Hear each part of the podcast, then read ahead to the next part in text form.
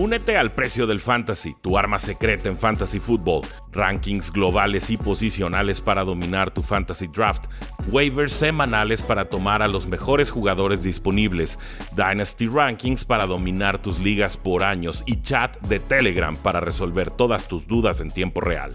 Visita stam.store diagonal precio NFL o da clic al link en este episodio para suscribirte.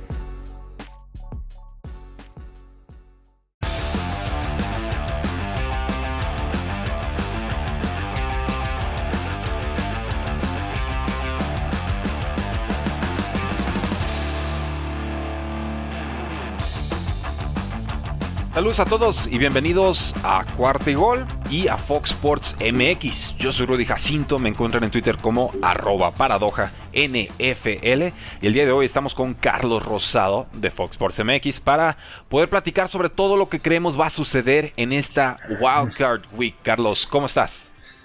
¿Cómo estás, Rudy? Bien, bien. Pues ya esperando los partidos del fin de semana y además tres, ¿no? Los tres días, sábado, domingo y lunes tendremos NFL grandes partidos los que se van a vivir y complicado, ¿no? También parece que están los favoritos, pero por ahí hay underdogs que pueden llevarse los triunfos. Así que interesante lo que vamos a vivir el fin de semana y lo vamos a platicar aquí, vamos a analizar a fondo. Sí, sin lugar a dudas. Y la forma en la que se llegó a Walker Week fue muy dramática, ¿no? Este cierre Chargers contra Raiders, Steelers aferrándose con uñas y dientes, una esperanza que finalmente se confirma. Obviamente Ravens quedó fuera, Chargers quedó eliminado. Y, de pronto tenemos unos playoffs que parecen tan impredecibles como esta temporada, ¿no? Que fue de tanta sorpresa. Sí, este, desde el primer partido, ¿no? Porque los Raiders ya se y aparte de equipos que ya se enfrentaron en temporada, muchos de ellos son rivales divisionales, como el tema de Arizona en contra de los Rams, eh, Buffalo en contra de Nueva Inglaterra, y otros equipos que ya también se enfrentaron en temporada regular y eh, postemporada es otra cosa. Para los coaches va a ser muy importante la estrategia cuando te enfrentas a un equipo y más en la NFL, el estudio, la manera de cómo los vas a atacar, si vas a utilizar el mismo esquema ofensivo, si vas a cambiar, vas a modificar y entonces eso hace mucho más interesante, ¿no? Lo que viene en postemporada y equipos que cuando se enfrentaron ahora son completamente diferentes. Entonces, eso puede marcar la diferencia en estos playoffs Así que vamos a ver. ¿Y con cuál quieres empezar? ¿Con el, ¿Nos vamos con el de Bengals, con el de Raiders o con cuál?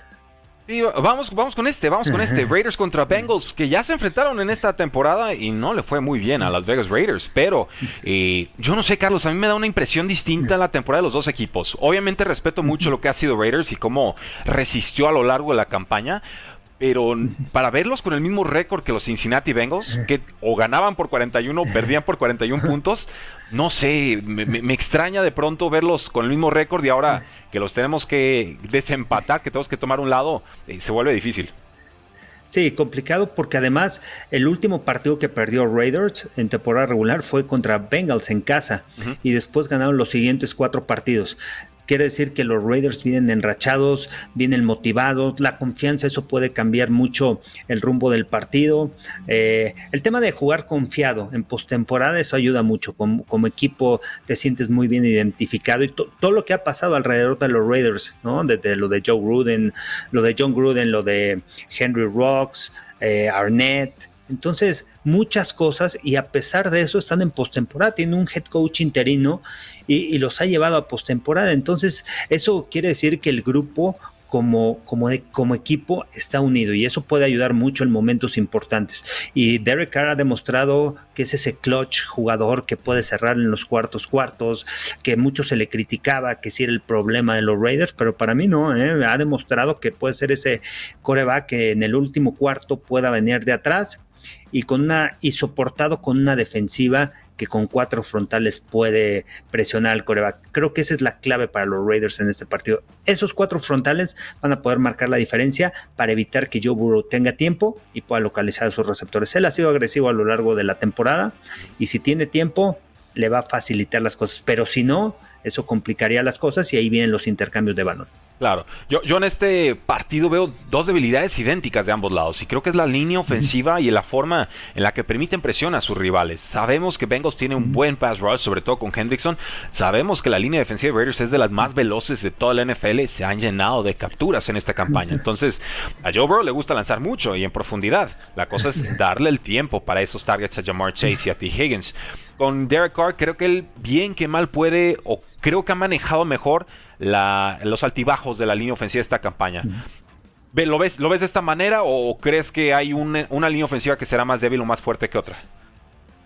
No, yo, yo lo veo igual y aquí va a depender mucho de la velocidad con la que te deshagas del balón, eh, el sentido de urgencia con el que juegues, el awareness, el sentir las presiones y la movilidad que tengas en la bolsa de protección, porque también si tú ves el esquema ofensivo de, los Bengals, a diferencia de los Raiders, los Raiders van a utilizar dos alas cerradas, que es lo que más utilizan eh, ese personal, pero los Bengals utilizan formaciones abiertas, formaciones en donde a los cinco receptores o tres receptores, el ala cerrada, el corredor los abren. Entonces en empty no deja ningún corredor atrás en muchas ocasiones y depende mucho Joe Burrow de lo que pueda hacer la línea ofensiva, de esos duelos personales. Y ahí si Max Crosby está ganando constantemente, ahí puede me pueden meter en aprietos a Joe Burrow por la presión que le pueden ejercer, por alguna captura, por el esquema ofensivo más que nada como juega Bengals. Y, no creo que vaya a cambiar. Yo creo que Zach Taylor va a volver a ser agresivo.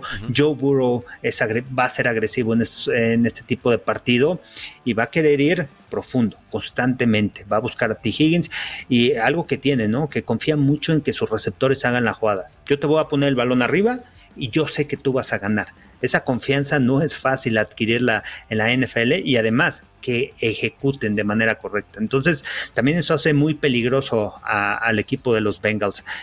Eh, cuando le ganaron a Kansas City, a mí me sorprendió mucho, me tocó, me tocó narrar ese partido, cómo vinieron de atrás, pero cómo respondieron. O sea, les anotaron los, los Chiefs y no se dejaron y ¡pum!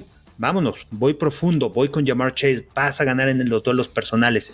Y ahí es donde te cambian el momento del partido.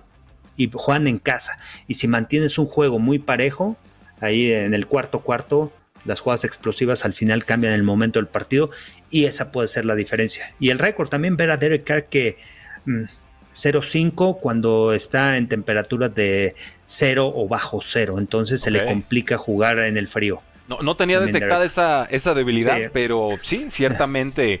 Eh, no quiero decir que le da frío en el frío, pero eh, yo creo que el destino le, le debía una a Derek Carr, porque ya había llegado postemporada, se rompe el pie y le apalean a Connor Cook contra los Denver Broncos. Me da gusto que vuelva a entrar pero el rival que le toca es muy, muy duro. Si nos metemos en los momios ahorita, Carlos, vemos a Bengals local y favorito por cinco puntos y medio. Esta línea abrió en seis y medio. Entonces el público apostador, según el, dinero que le mete, dice, ah, ah, no es un touchdown de diferencia entre los dos equipos, es menos. Si nos vamos específicamente al over-under, se están esperando 49 puntos, casi 50. Entonces, es un partido que se estaría cayendo entre los 23, 26 puntos para cada lado, según las apuestas. Y tú lo dijiste, para mí el, factor o el diferencial en este partido, los receptores abiertos. No los tiene Derek Carr. Tiene mucho talento. Eh, Hunter Renfro es especial. Darren Waller también. Pero Jamar Chase y T. Higgins posiblemente ahorita la mejor dupla de receptores en toda la NFL.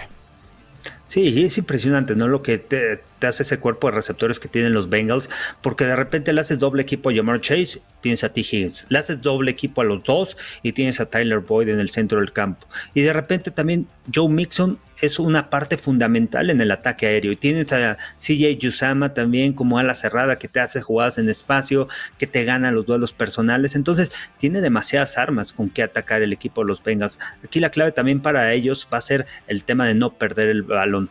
En los juegos que perdieron, donde vinieron de atrás, perdieron el balón en varias ocasiones y eso les afectó en el partido. A los Raiders también, cuando se enfrentaron a los Bengals, perdieron dos, tres balones ahí que cambió el rumbo del partido. Entonces, en postemporada es muy importante el cuidar el balón. Pero sí, sí, sí, si me voy al cuerpo de receptores, aunque está muy parejo, eh, yo creo que obviamente los Bengals están arriba. Eh, por el tema de Jamar Chase, ¿no? No, no solamente que pueda ir vertical, sino también que te pueda hacer jugadas en espacio. Un pasecito de 5 yardas te lo convierte en anotación.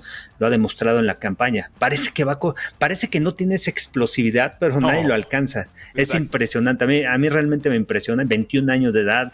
Eh, lo más difícil cuando llegas a la NFL es quitarte el press cuando el corner está a una yarda. Y Jamar Chase lo hace ver tan fácil.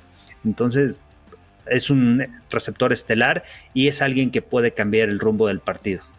Y, tanto Jamar Chase como Joe Burrow, a pesar de que están jóvenes, Joe Burrow de segundo año, Jamar Chase de un año, recuerden que ya tienen experiencia de haber jugado un campeonato nacional en el colegial, en donde todos los reflectores están ahí, todo el público está ahí.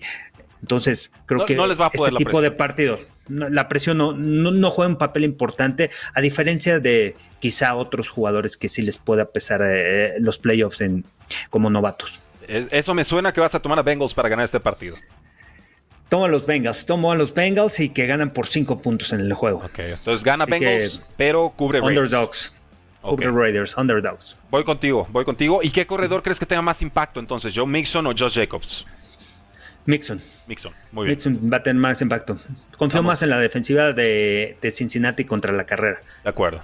De acuerdo, de acuerdo. Y me preocupa la secundaria. De pronto no, no veo realmente las piezas para detener a tanto receptor. Porque hasta Tyler Boyd te puede hacer daño eh, en el slot, que no es ningún eh, cojo, ningún inútil tampoco. ningún, sí. Tenemos comentarios del público antes de pasar a nuestro siguiente juego. Carlos Javi Villar Chavarría dice: Saludos, Go Chiefs. Eric Macías, saludos desde Chicago, un Master Carlos para analizar. De acuerdo. Chris Romero dice eh, Go Raiders. Gabriel Núñez dice Go Raiders. Saludos y un fuerte abrazo, José Alfredo Araiz. Gracias. Eh, saludos, los Raiders vencerán a Bengals, dice George Campos. Él va por la sorpresa. Cita, eh, creo que es GZM, dice saludos arriba a los 49ers. Mm. Asís Morales, fuerte abrazo al coach Rosado. Raiders es otro equipo. Saludos, Charlie desde Mérida, nos dice René. Luis Ramos, ¿cuál para ustedes es el mejor juego de Wildcard? Él dice, para mí, Dallas contra San Francisco. Ahorita llegamos a, esos comentarios. Y pasemos entonces al siguiente juego, Carlos, porque creo que este puede ser el mejor partido de la semana. Por lo menos por la forma en la que se ha estado viviendo estos dos duelos previos que tuvieron en la campaña. Y es que los Patriotas de Nueva Inglaterra con récord 17 ahora tienen que visitar una vez más a los Buffalo Bills con récord de 11 y 6. Patriots le pegó a Bills a domicilio en ese partido con clima y viento tormentoso. Bills les regresó la receta, Patriotas se puso en desventaja muy rápido en ese juego y con eso le alcanzó para aguantar como líder divisional. ¿Qué esperamos en este partido?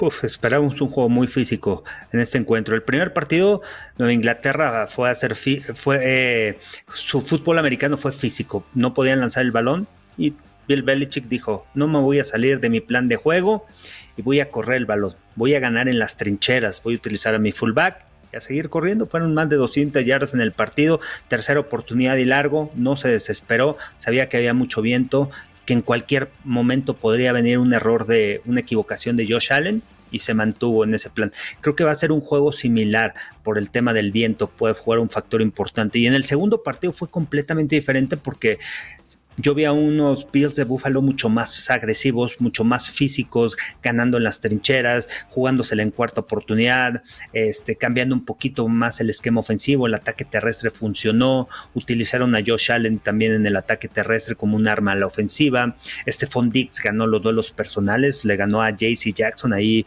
la partida y de repente juegan sin Gabriel Davis y juegan sin Cole Beasley y aparece Isaiah McKenzie tremendo haciendo grandes recepciones y eso fue lo que marcó la diferencia. Yo creo que en ese partido Bill Belichick no tenía en cuenta lo que podía hacer Isaiah McKenzie. Sí sabía que era un arma en la ofensiva. Sí sabía que lo podían utilizar en jugadas en movimiento, en pases en espacio, por la habilidad que tiene. Es un regresador de patadas, tiene gran habilidad y mucha velocidad pero no sabía que podían ir en trayectorias cruzadas atrás de los linebackers y que pudiera hacer ese tipo de recepciones.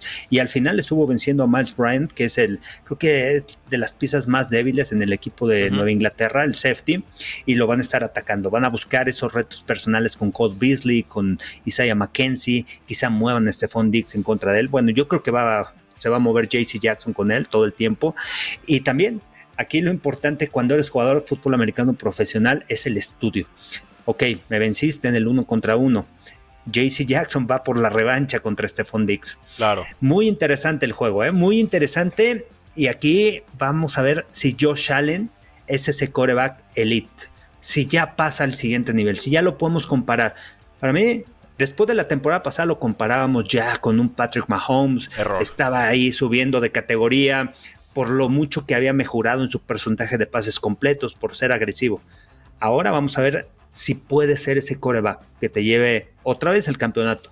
Yo confío mucho en Josh Allen, pero contra la defensiva de Nueva Inglaterra no va a ser nada fácil. Interesante el juego. ¿eh? Sí, sin duda. Y estoy de acuerdo contigo. Josh Allen, vamos, es que la temporada 2020 fue muy especial.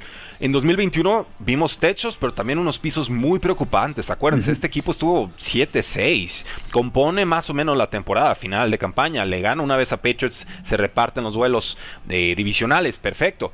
Eh, Josh Allen este año no es el mismo del anterior. Y si hay viento y nieve, como se pronostica para este partido. Hay un 50% de probabilidad de precipitación de nieve. Yo creo que eso le juega a favor a los Patriotas de Nueva Inglaterra. Yo, yo en este equipo de Bills, sorprendentemente porque son locales, no lo veo como un equipo apto para jugar en los elementos. Sigo cuestionando su rudeza o su fisicalidad por momentos. Me parece que el punto más fuerte de esta defensiva de Bills es la secundaria. Eh, pero el punto débil es estos altibajos tan, tan graves que tiene de pronto eh, Josh Allen al ataque han encontrado un poquito de juego terrestre y ciertamente también Patriotas ha estado teniendo problemas con Mac Jones. No cierra fuerte la temporada Mac Jones, pero eh, la defensiva bien que mal eh, ahí está. Entonces, con todo esto, Carlos, ¿a quién tomas y por qué? Mira, tomo a los Bills de Buffalo, que no va a ser nada fácil. El juego de Patriotas es correr el balón. Digo, el tema de Patriotas es irte arriba en el marcador y no venir de atrás. En los partidos que han tenido que venir de atrás, la semana pasada se fueron rápido en el primer cuarto con el pase que le interceptan a Mac Jones, se van abajo en el partido 14-0 contra Colts, también se fueron abajo y ya no pudieron regresar. Para mí creo que la clave de Nueva Inglaterra es irte arriba en el marcador y poder controlar el partido. Y por otro lado, Josh Allen es un jugador que sí puede venir de atrás, que tiene esas cualidades físicas. Me voy a quedar con los Bills de Buffalo en este juego, ¿eh? me quedo con los, con los Bills. Eh, creo que ganan el tercer juego, el más importante que es el de playoffs, el de comodines, y van a pasar a la segunda ronda. Veo más completo a los Bills de Buffalo en cuestión de talento, pero todo puede pasar en el partido. Bill Belichick no sabes cómo te va a atacar. Te puede atacar igual, es alguien impredecible. Ese es el tema, ¿no? ¿Quieres que va a correr y pasa? ¿Crees que va a pasar y corre? Ajustas y te reajustas sobre el ajuste. Es un ajedrecista eh, muy especial. Pero, pero estoy contigo, Carlos, y me reservo el derecho a cambiar de pick porque sí necesito, en este partido en específico, monitorear cómo va a estar el clima. Yo insisto, si está muy frío, si está muy ventoso, si hay mucha nieve, probablemente cambie mi pick, pero en estos momentos sí creo que Buffalo estaría sacando el resultado por tres puntos. Eh, tenemos a Bills local y favorito por cuatro puntos, un over-under de 44, o sea, no se espera un vendaval de, de, puntos de anotaciones en este partido. Creo que eso le juega a favor a los Patriotas. Creo que Bills se sentiría más cómodo en un partido de muchos, muchos puntos, pero... Veremos, veremos. Tigrillo Márquez cuestiona a Josh Allen, le gusta más Mac Jones, creo que lo dice en, broma, espero. Y bueno, pasamos entonces al siguiente duelo, Carlos, porque hay varios partidos más que analizar. Aquí ya terminamos con los de sábado. Llegamos a Filadelfia contra Buccaneers. Filadelfia récord 9-8 con Jalen Hurts. Buccaneers con récord 13-4, pero con bajas importantes al ataque. Sí, y bueno, les recuerdo, ¿no? Que estaremos en Fox Sports el sábado, tendremos el partido de los Bills contra Patriots y también tendremos el partido de los Eagles contra eh, los Bucaneros de Tampa Bay, que se enfrentan, ya se enfrentaron en la semana 6 estos equipos, pero vienen totalmente diferentes, ¿no? Es totalmente diferente lo que vamos a ver de las Águilas de Filadelfia un Jalen Hurts que yo lo he visto mucho más maduro. Me, me, va a tocar también ese partido transmitirlo. Ya hice ya estudié a las Águilas de Filadelfia, estuve viendo video y las decisiones que ha tomado por la vía aérea. No quiero decir que te va a ganar por aire, sin embargo ha tomado mejores decisiones que como lo hacía eh, en la semana 6. Es un coreback que ha madurado mucho y están bien preparados las Águilas de Filadelfia, pero enfrentas a un equipo que son los actuales campeones de la NFL, que regresan algunas piezas importantes, quizá vaya a jugar la Bonte David, regresa Shaquille Barrett, quizá Leonard Fournette también puede estar presente en el encuentro, y al final tienes a un Tom Brady que eleva totalmente el nivel del equipo que sabe cómo preparar también a una organización para, para, este tipo de, de encuentros, sabe lo que es estar en postemporada y al final jugadores jóvenes también los ha ayudado a elevar también su nivel. Grayson, que nunca había jugado en colegial y de repente lo ves, ya manto de 200 yardas en tres partidos. Este, Scotty Miller volvió a anotar la semana pasada después de que había regresado de una lesión. Entonces empiezan a aparecer piezas importantes, sin descartar que tienen la mejor línea ofensiva que hay en la NFL que es la de, la de Tampa Bay. Realmente es impresionante lo que han hecho. Y, tienen dos grandes receptores. Uno es eh, Gronkowski y el otro es Mike Evans. Y realmente es muy difícil de cubrir por las alineaciones, por cómo los colocan. Yo me quedo con este partido con, con los Bucaneros de Tampa Bay, aunque veo un Filadelfia fuerte, un Filadelfia que le puede hacer daño a esta defensiva corriendo el balón con Jalen Hurts, porque esa defensiva cuando pones un coreback movible de esas características, lo vimos con Josh Allen, les estuvieron corriendo la bola. Entonces van a haber varias jugadas diseñadas para que Jalen Hurts vaya a correr el balón y pueda lastimar a esta defensiva. La clave aquí es no perder el balón para Filadelfia, no cometer errores, me refiero, no errores mentales, no castigos, que te echen para atrás, que tengas que iniciar de una segunda, una primera oportunidad y 15, primera y 20, estar colocados en tercera oportunidad y largo. Entonces, si logran mantener el juego y evitar borrar ese tipo de errores, creo que tienen posibilidad de estar peleando. Tienen que llegar parejos al último cuarto, la clave para Filadelfia. Sí, me parece que a Bucaneros le va a alcanzar en este partido. Son locales, estoy viendo la línea, son favoritos por 8 puntos y medio, o sea, más de un touchdown. Así abrió la línea y no se ha movido, o sea, el público apostador tiene miedo. Si hablamos del over-under, empezó en 49 y medio y bajó a 46, o sea, Creo que esto habla de una desconfianza ofensiva en lo que pueda hacer quizás Bucaneros, porque no llegan con Chris Godwin, obviamente Antonio Brown ya no está, y Leonard Fournette si llega va a ser tocado. El suplente Ronald Jones definitivamente está descartado para el partido. Yo estoy esperando el regreso de Leonard Fournette y creo que él en ataque más, no quiero decir más que un Tom Brady porque eso es mucho decir, pero casi a la par va a ser la clave para derrotar a esta, a esta defensiva de Eagles que ha sido débil contra el ataque terrestre. Entonces, mover las cadenas, de tiempo de posesión, una defensiva que presione a, Jalen Hurts, que provoque errores. Creo que Bucaneros va a tener una tarde plácida a partir del tercer cuarto en adelante. Creo que, que tienen con qué para pensar que, le ganen de esa manera a, las Águilas. Entonces, vamos los dos con Bucaneros. ¿Vas con Box para cubrir? ¿Ocho puntos y medio? Ay, es bien difícil, ¿eh? Está, la línea está muy complicada, ¿eh? eh me quedo con Filadelfia. Me quedo con Filadelfia Underdogs pero en el juego sí gana el equipo de, Bucaneros. porque creo que puede ganar por 8 puntos, sí, son muchos puntos. Sucedió en la semana 6, eh, ojo. La semana 6 estaba favorito Bucaneros, aunque jugaron de, creo que jugaron de visitante, ¿no? Jugaron en Filadelfia y al final no lograron cubrir la línea. Aunque ganaron el partido, no lograron cubrir la línea. Al último se recuperó Filadelfia, corrió el balón y lograron anotaciones, se acercaron, se la jugaron por dos puntos o no me acuerdo, pero, pero al final no lograron cubrir la punta, entonces, la línea. Entonces, creo que postemporada es completamente diferente. Y, cosas interesantes, he estado escuchando a Nick Siriani de cómo hablaban, cómo se han expresado también los coaches y jugadores sobre Jalen Hurts. Realmente me llama la atención, ¿eh? no tenía esa perspectiva. Un gran líder en el equipo, una gran actitud y este, y bueno, tienen confianza en su coreback. Eh, eh, a eso voy, ¿no? O sea, al final el mensaje es Nick Siriani y, y, el equipo le tiene confianza a, Jalen Hurts como jugador. Y si no, bueno, ahí está Gardner Minshew, que no me cae mal y también un buen papel. No, no sería sorpresa, digo, Taylor que ya le hizo un partidazo a Tom Brady como dos veces. ¿Por qué no pensar que Minshew puede hacerlo? Pero no, vamos con Jalen Hurts Creemos que gana Bucaneros. Eagles, de todas formas, lo que saque de aquí en adelante es propina. Porque recuerden, este era año de reconstrucción y nada. La reconstrucción parece que va a ser en Indianapolis y no eh, aquí. Leonardo Ordóñez dice: ¿Ya hablaron de Raiders? Sí, ya platicamos de Raiders. Esto va a quedar guardado en formato de podcast. Cuarto y gol con Rudy Jacinto. El podcast de Cuarto y gol, perdón, de Carlos Rosado. También lo tendrá. Y antes de pasar al siguiente partido, recuerden, tenemos un sorteo, estamos regalando mil pesos en alitas cada semana de la postemporada, cortesía de Fox Sports MX. Este, pueden participar, está como pin en todas nuestras redes sociales, sale hasta arriba de nuestro newsfeed. Es muy sencillo, muy muy sencillo. El día de mañana estaremos haciendo el primer sorteado. Entonces participen, vamos a dar un ganador y si ustedes participan esta semana, siguen participando en todas las siguientes. Así que gracias a Fox Sports MX por el fantástico premio. Van a ser 5 mil pesos en alitas. Entonces, no hay excusa. Ahí está el banquetazo para playoffs y para el Super Bowl. Carlos, San Francisco. Dallas. Yo esta semana me mentalicé y yo ya vi la final de conferencia de 1994, por supuesto, entre Troy Aikman y Steve Young, con Jerry Rice, con tanto jugador Carter, ¿no? De cornerback. Eh, una joya, verdaderamente uno de los mejores partidos de la historia.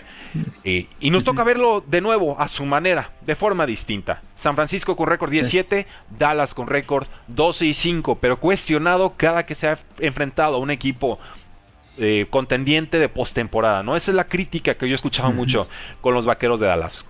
¿Cómo ves este partido en el que, checando la línea, veo a Dallas favorito por 3 puntos y local? y un over-under de 51. Se esperan bastantes anotaciones. Sí, y bueno, también lo tendremos a través de Fox Sports, ahí estaremos presentes en ese partido, el, segundo del domingo, y creo que aquí a los Vaqueros de Dallas dependerán mucho de lo que pueda hacer la defensiva en contra del ataque terrestre. Obligar a que 49ers te gane por la vía aérea, obligar a que Jimmy Garoppolo se, se esté echando para atrás. Esa va a ser la clave. A Dallas le, le cuesta trabajo detener la carrera. Esos rivales que tienen buenos corredores, que, que, corren y que son físicos en la línea de golpeo, les ha costado trabajo. Recuerden lo que pasó con los Broncos de Denver, como les estuvieron corriendo y pum, ese partido perdieron en casa. Entonces ahí puede ser una de las, de las claves para, para los vaqueros de Dallas, aunque han robado muchos balones y eso es a lo que van se, quieren enfrentar, ¿no? Un Jimmy Garoppolo que lo vimos la semana pasada contra los Rams, perdió un balón, mejoró en la segunda mitad, vinieron los ajustes, se concentró y al final llevó al triunfo a los 49ers, pero ha perdido el balón, lo vimos también contra los Titanes, perdió el balón en zona roja, perdió un balón donde dejó buena posición de campo a la ofensiva de Titans, entonces esos errores es lo que va a buscar el equipo de Dallas, pero primero sabe que Kyle Shanahan va a correr el balón y además se conocen muy bien, o sea, estuvieron trabajando juntos en Atlanta, el coordinador defensivo de los Cowboys, Dan Quinn, con Kyle Shanahan, Kyle Shanahan era su coordinador ofensivo, entonces se conocen muy bien, va a ser muy atractivo ese duelo para ver cuál va a ser la estrategia y cómo va a buscar atacar en el primer cuarto Kyle Shanahan a, Dan Quinn y a esta defensiva que es agresiva, que te juega mucho cobertura personal, que te trata de retar mucho y bueno, Creo que aquí la clave para la ofensiva de los 49ers va a ser lo que pueda hacer Divo Samuel. Divo Samuel desbalancea a todas las defensivas. Para mí una, una tremenda temporada lo que tuvo Divo Samuel por cómo lo colocan, por las alineaciones, lo colocan de corredor, lo colocan de receptor interno, te gana duelos personales, tienes aceleración, te hace jugadas en espacio y él te puede cambiar el rumbo del partido.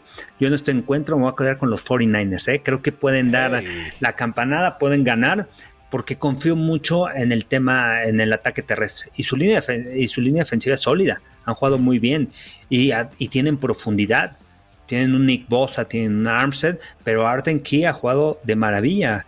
Chequen los números 98, constantemente ha estado presionando. Samson Ebukam también. O sea, otras piezas fuera de Nick Bosa han estado sobresaliendo en la defensiva y eso ayuda mucho. Eso te quita también los dobles equipos que le puedan hacer a Nick Bosa. Se va a enfrentar ese duelo de Taron Smith contra Nick Bosa, va a ser muy, muy, muy interesante, ¿no? Para presionar a Dak Prescott. y la clave de Dallas también en la ofensiva va a ser, tienen que correr tienen que correr el balón de manera efectiva y tienen que generar jugadas explosivas por aire. Tiene, e-, es, ese punto, Carlos. Jugadas explosivas, y, lo digo desde ya. Yo voy a tomar a Dallas para ganar el partido. Eh, estoy completamente abierto a estar equivocado porque no sería la primera vez que me pasa con Dallas.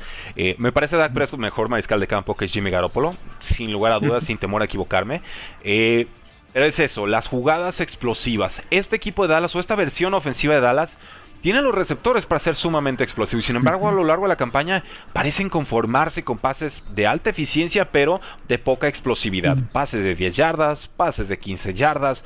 Tienes una Mari Cooper, tienes un CD Lamb. Michael Gallup no, ya se fue. Pero Cedric Wilson jugó para más de 100 yardas en la semana pasada. Entonces, en la medida en la que el coordinador ofensivo Kellen Moore esté dispuesto a atacar a la secundaria de San Francisco, que no me parece nada especial, en esa medida yo creo que Dallas estará adelante en el marcador y podrá imponer condiciones y podrá correr con mayor comodidad. Y entonces obligarían a Jimmy Garoppolo a estar pasando, que eso es lo que menos quisiera, creo yo, de Kyle Shanahan. Eh. Y entonces ahí sí, nos vamos con Randy Gregory, nos vamos con DeMarcus Lawrence, nos vamos con todo el pass rush y victoria para Dallas. Eso más o menos es el guion de juego que yo estoy calculando, pero insisto, Esto depende de que realmente detecten la debilidad de San Francisco, que es la secundaria. Si atacan la secundaria con pases de 20 plus yardas, una y otra vez sin, sin temor, creo que Dallas ya tiene mitad del partido ganado. Sí, y va a ser muy interesante la, lo que, la creatividad de Kellen Moore para atacar este perímetro. Porque es la, como bien lo dices, es la debilidad y, y, si tú ves en retos personales, si puedes atacar a Josh Gordon, digo a Josh Norman, que es el corner de, de San Francisco, Ambry Thomas, que aunque interceptó la semana pasada, pero es al final un novato, tampoco tiene experiencia. Entonces, vas a poner a tus mejores jugadores en la mejor alineación para poder atacar a este perímetro. Y ahí, y ahí eh, mucha de, mucho juega, mucho juega, el papel que juega Kellen Moore en esta ofensiva para ser creativo y para colocarlos en la mejor posición y que puedan destacar va a ser muy interesante, pero tienen armas, ¿eh? Oh, armas, o sea, lo que hace CD Lamb en espacio, cómo ha mejorado en sus rutas, la separación que logra ganar, a Mari Cooper ni se diga, también corre unas grandes rutas, eh, Cedric Wilson ha crecido mucho para el uh sí, Dalton Schultz ha crecido muchísimo y Blake Jarwin ya regresó, entonces, bueno, creo que el equipo de los Cabos tiene, tiene con qué, tiene armas, ¿eh? Y en roster ve un equipo talentoso. Eh, y ojo, que si ganan este partido, ¿eh? Duda, Cuidado. Sí, no, van a asustar a todos porque nos están diciendo en comentarios. Eh, Dallas 6-5 contra equipos que no son NFC East. San Francisco barrió a los Rams y le ganó a Bengals. Dak Prescott de local no pasa profundo nunca, nos dice Humberto Torres. Eh, puntos muy, muy válidos, ¿cómo no? Ricardo de León nos dice, voy con Cowboys, tiene más variedad ofensiva. Por aire, quizás por tierra no. Eh, por fin Cowboys va a jugar contra un equipo de verdad. dice Luis Ramos. Y bueno, el, el comentario, la pregunta que quería hacer es... ¿quién va a defender a George Kittle? ¿Nick Parsons? ¿O vamos a meter a un linebacker ahí, un safety? No, va a estar Jaron Curris. Jaron ah. es el que, el que bajan a, la altura de los linebackers, a la altura del linebacker que es safety, y de ahí van a ser, y van a, no sé, no, van a ser diferentes ajustes. Bueno, sí. Nada más que le den el rosario antes de salir al campo, porque creo que ya lo íbamos a omitir en el análisis y muy dormidito lo que quieran. George Kittle es un pedazo de jugador. No se duerman. Dije de Alton Schultz y dije no puedo hablar de Alton Schultz y olvidarme de, George Kittle. de George Kittle, claro. Sería un pecado. Carlos, ¿es este el juego más desbalanceado de la semana? Pittsburgh, récord 9-7-1. Chiefs 12-5 y parece despertando en ataque, durmiéndose un poco en defensiva. Sale Big Ben a rueda de ah. prensa y dice, pues vamos a perder como por 21 puntos según el mundo. Entonces, salgamos y divirtámonos. Najee Harris subió a Twitter, a Twitter, a, historias de Instagram y lo borró. Como diciendo el comentario de Big Ben, ¿no? Diciendo, ¿de qué hablas? No, ¿De qué hablas? Vamos a ganar. No, me salgas con tus apologías chapas. En fin, estoy viendo el, el partido y en estos momentos tenemos a Steelers debajo en las apuestas por 12. 12 y medio. y medio. Over-under de 51. Y si tenemos tanta brecha y 51 puntos esperados, es que la gente espera paliza de Chiefs. Y aparte lo que sucedió ya en temporada regular, donde los Chiefs dominaron. En el tercer cuarto prácticamente se acabó el partido. Eh, creo que la clave de los Steelers va a ser lo que pueda hacer TJ Watt y esta defensiva. Evitar uno, las jugadas explosivas, pero dos, lograr detener la carrera. Tarol Williams puede jugar un papel importante en este encuentro y lo que puedan hacer otros receptores fuera de Tariq Hill y, Travis Kelsey, ¿no? Lo sucedió en el partido de los Steelers, en ese encuentro en donde Byron Pringle lanzó dos veces y realmente va a ser interesante ese, matchup, el duelo personal entre eh, el tackle, entre me parece que es Orlando Brown o vaya, no, porque juega del lado derecho de la ofensiva. TJ Watt te presiona del lado derecho, va a ser contra Lucas Niang o Andrew Wiley. Entonces, ese duelo personal lo puede ganar TJ Watt y él puede marcar gran diferencia del encuentro. Aunque yo sigo creyendo que los Chiefs de Kansas City están cerrando muy fuerte, un equipo que ha aprendido ya a no solamente ir explosivo, tienen, tienen esas armas para ir explosivo, pases de más de 20 yardas, pero también tienen la manera de controlar el encuentro con pases cortos. Y Mahomes lo ha demostrado. Lo demostró en la segunda parte de la temporada, donde vino los ajustes y ya no arriesga el balón. Pases cortitos y en espacio. Veo que mis corredores, mis receptores me hacen jugadas grandes. Entonces muevo el balón, prefiero ganar 4 yardas que buscar un pase de 20 yardas, extender la jugada para esperar a que uno de mis receptores eh, pueda desmarcarse. Eh, en el partido también, Pittsburgh estuvo jugando mucho dos safeties atrás, lo que le permitió a Kansas City esos pases cortitos, correr el balón, porque hay un hombre menos a la defensiva para evitar y para mantener el juego adelante de ellos. Pero al final no les funcionó porque Kansas City encontró rápidamente la fórmula. Yo muy superior a Kansas City en este partido. Este, y la clave de Pittsburgh es llegar al cuarto cuarto y que Kansas City no te anote 20 puntos. Si Kansas City en el tercer cuarto ya toma de 20 puntos, ya olvídalo.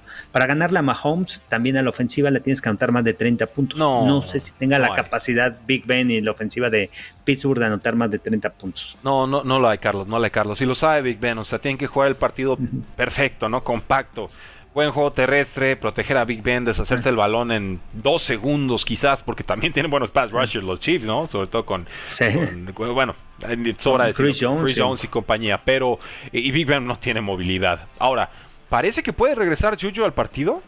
¿Leí bien el reporte ah. o no está todavía listo para esta semana? Sí, sí, ya dijeron que parece que puede regresar para el encuentro, pero ¿cuál va a ser la diferencia de tener a Juju? Yo no veo. sentar a James Washington, a Ray McLeod, que soltaron pases la, semana pasada.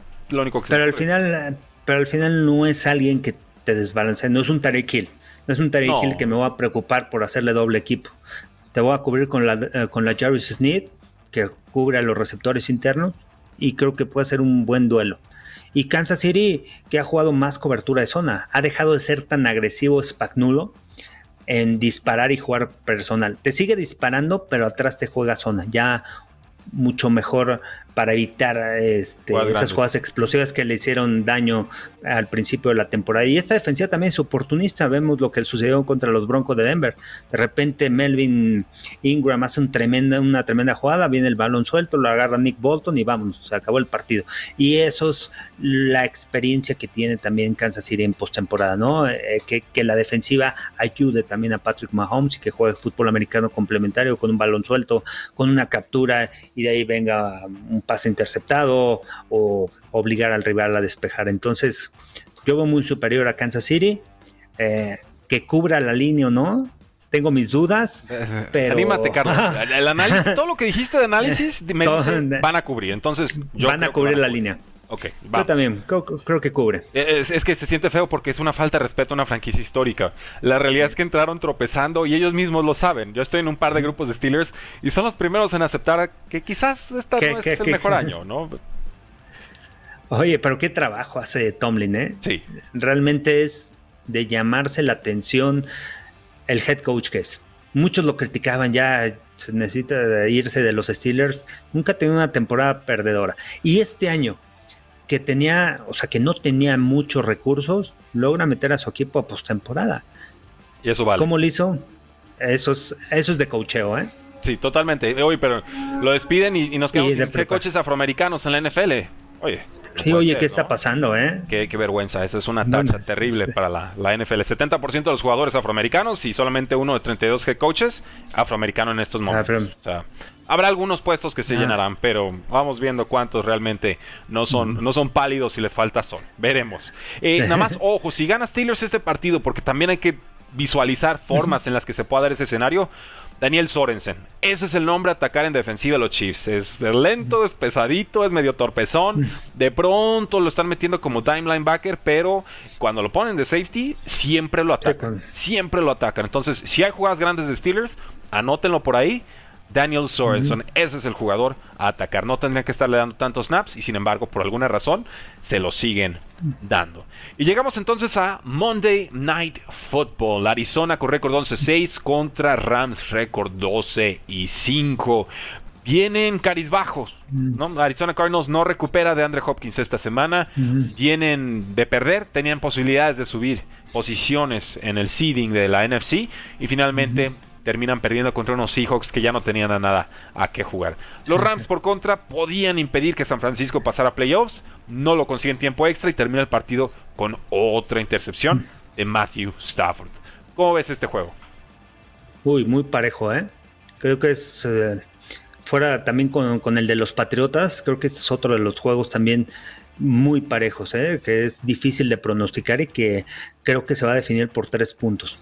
Eh, Arizona conoce muy bien a los Rams, se conocen, es la tercera vez que se enfrentan en temporada. Los Rams, si juegan como la primera mitad en contra de San Francisco, tienen altas posibilidades de ganar, pero tienen que jugar así los cuatro cuartos. Y, Arizona necesitan involucrar a Kyler Murray en el ataque terrestre. Tiene que ser un arma a la ofensiva. No quiero decir que todas las carreras vayan con él, pero tres carreras de 10 yardas cambia completamente la reacción de los linebackers. Y ahí puedes utilizar a Connor, ahí puedes utilizar a Chase Edmonds eh, y, puedes empezar a armar tu ofensiva para empezar a mover las cadenas. Para mí esa baja de DeAndre Hopkins afecta, mucho al trabajo de Kyler Murray porque no tienen ese receptor número uno y lo habíamos platicado en otros programas, la importancia que es él eh, como receptor interno, cuando vienen los disparos, la comunicación que tiene con Kyler Murray. Eso es muy importante para él. Eh, y, bueno, las claves aquí en el partido. Para Arizona va a ser detener la carrera. Me parece que Sean McVay va a ir a correr el balón porque sabe que le puede hacer daño a esta defensiva. Si logra detener la carrera, por ahí oblígame a que Matthew Stafford, que es un buen coreback, pero luego se presiona y entrega mucho el balón, pueden venir las equivocaciones. El regreso de JJ Watt va a ser importante, no sé cuánto vaya a jugar, si va a jugar, ya entrenó con el equipo, pero hasta dónde vaya a jugar. Pero su regreso es muy importante para el tema terrestre y para la energía, para la energía de la defensiva. Eh, yo veo en papel, veo superior a los Rams, ¿De acuerdo? pero va a ser un partido parejo superior como para cubrir los, cuatro puntos que son favoritos los Rams eh, locales. ¿La localidad te vale dos puntos normalmente? Mm, no, yo me quedaría con tres puntos ¿eh? en el juego. Eh, o sea que me voy con Arizona como underdogs y en el juego si ganan los Rams. Ok, vamos, vamos igualito. Entonces, Rams para ganar. Arizona para cubrir la línea. Tenemos un over-under de 49 y medio. Eh, es playoffs, aquí de pronto los partidos aprietan mucho, pero estas ofensivas tendrían que dar más de 50 puntos. Veremos si es cierto. Eh, cuidado Matthew Stafford, ¿no? Cuidado con esas entregas de balón en su propia zona roja, porque eso es lo que realmente le ha roto la espalda al equipo. Entra a la defensiva en una situación muy comprometida o es un pick six que obviamente rompe el juego por completo. Matthew Stafford, líder en pick sixes esta campaña. Entonces, tranquilo, sereno. Si no conseguimos mover el balón en la primera serie ofensiva, no te me vuelvas loco. Tenemos más, tenemos con qué. Creo que debe de ganar Rams y Arizona sería un one and done. Por la forma en la que cerraron la campaña. Rams ha estado también con, como ranqueante, pero creo que Arizona realmente ya trae una cojera muy, muy severa. Veremos. Nos dicen, eh, ¿ya hablaron de mis Bills? Sí, Gabriela, hablamos de ellos el segundo partido del día de hoy. El programa queda guardado como video y también lo vamos a subir a nuestros respectivos podcasts. Em, está feliz Luis Ramos de haber llegado por un wildcard con Big Ben. Eso lo, lo, deja muy contento. Alexander Del Piero nos dice, me quedé con un comentario de un reportero sobre Kansas. Dice que es un equipo de primer nivel, al llegar a zona roja es como todos los demás. ¿Compartes esa impresión de que Kansas en zona roja es promedio? Bajo, bajo esta temporada en comparación de las otras, pero confío en la creatividad que tiene Eric Bienemy y que tiene Andy Reid para cambiar el chip. Tienen experiencia de playoffs y, y, creo que van a ser contundentes ahí dentro de la yarda 20, dentro de la yarda 25. De acuerdo. Carlos, pues ahí está. Tenemos básicamente nuestro análisis de, todo lo que sucederá en Walker Week. Recuerden que en la AFC descansan los Titans, en la NFC descansan los Packers. Y bueno, breve resumen: los dos nos fuimos con los Buffalo Bills, los dos nos fuimos con los Cincinnati Bengals, los dos nos fuimos con Tampa Bay. Tú vas a San Francisco, yo voy con los Vaqueros de Dallas. Los dos fuimos con Chiefs y los dos fuimos con los Ángeles Rams. Si están de acuerdo o no están de acuerdo, háganos saber ahí en la casilla de comentarios. Suscríbanse a nuestros podcasts. Carlos, ¿cómo te podemos encontrar en redes sociales? En redes sociales, arroba Carlos Rosado V. Estoy en Instagram, en TikTok y en Twitter. Facebook Carlos Rosado 15 y YouTube Carlos Rosado Sports. Y bueno, estaré en las transmisiones. En las transmisiones los invito a que las sigan a través de Fox Sports. El sábado tendremos el juego de Bills en contra de Patriots y el domingo tendremos dos encuentros, el de Eagles en contra de Buccaneers y el de 49ers en contra de Cowboys. Así que síganos a través de Fox Sports. Ahí estaré presente en estos partidos. Fox Impacto NFL previo, tendremos una previa antes de los encuentros. Ahí está. Si quieren disfrutar más y aprender mejor con la NFL, Carlos Rosado, Fox Sports, vamos aprovechando. Yo soy Rudy Jacinto, a mí me encuentran en Twitter como arroba paradoja NFL. Gracias por habernos acompañado. Disfruten el Walker Week, disfruten el inicio de los playoffs de la NFL, porque la NFL no termina y nosotros tampoco. Cuarto y gol.